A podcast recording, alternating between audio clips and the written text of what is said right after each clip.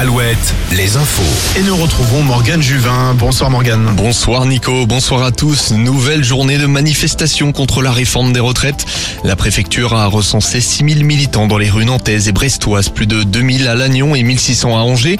La mobilisation nantaise a été marquée ce matin par le blocage du rond-point d'Armor sous le périphérique nantais près d'Atlantis. À Brest, des gaz lacrymogènes ont été lancés pour protéger la gare, tout comme à Angers. Après euh, celle de Kevin, les obsèques de Leslie ont eu lieu aujourd'hui. Une centaine de proches ont assisté à la cérémonie au crématorium de La Rochelle. Des proches silencieux, cachés derrière leur parapluie en attendant d'entrer dans le lieu.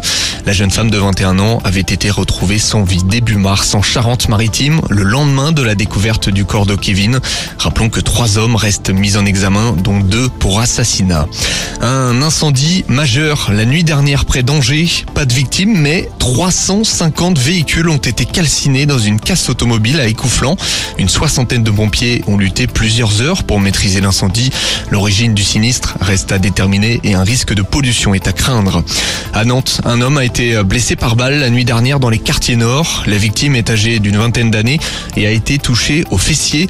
Il s'était réfugié dans un appartement après les coups de feu peu avant 23 heures. Son pronostic vital n'est pas engagé. Le destin du 15 de France est maintenant dans les mains de l'Irlande. Les Bleus ont remporté leur dernier match de- du tournoi destination et prennent la tête du classement. Large victoire 41-28 contre le Pays de Galles. La réaction d'après-match du capitaine Antoine Dupont devant les caméras de France Télévisions est dans une grosse ambiance. Bah, Il faut qu'on arrive à être euh, fiers de nous. On met 40 points aujourd'hui aux Gallois qui, malgré un tournoi compliqué, reste une des fortes nations euh, mondiales. Mais voilà, vous savez, vous comme moi, qu'on nourrira toujours beaucoup de, regrets selon le dénouement du match euh, de l'Irlande qu'on va suivre attentivement tout à l'heure. On sent qu'on a un potentiel offensif qui est, qui est fort, qui est grandissant. Mais voilà, on joue pour, gagner des titres. Et, et si on gagne pas ce soir, on aura beaucoup de déceptions. Coup d'envoi justement à l'instant entre l'Irlande et l'Angleterre. Les Irlandais doivent perdre sans bonus défensif pour terminer derrière les Bleus.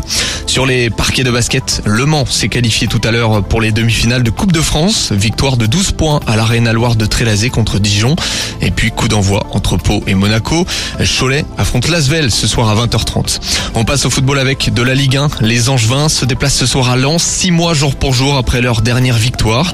En Ligue 2, Bordeaux reçoit Nîmes, Guingamp Annecy et puis duel du Grand Ouest, Niort-Laval. Enfin, un mot de volet, Nantes et Tours s'affrontent ce soir en Loire-Atlantique. Nantes, deuxième de Liga, Tours, leader. Et puis en parallèle, Saint-Nazaire reçoit Montpellier, Poitiers joue chez la Lanterne Rouge, Cambrai.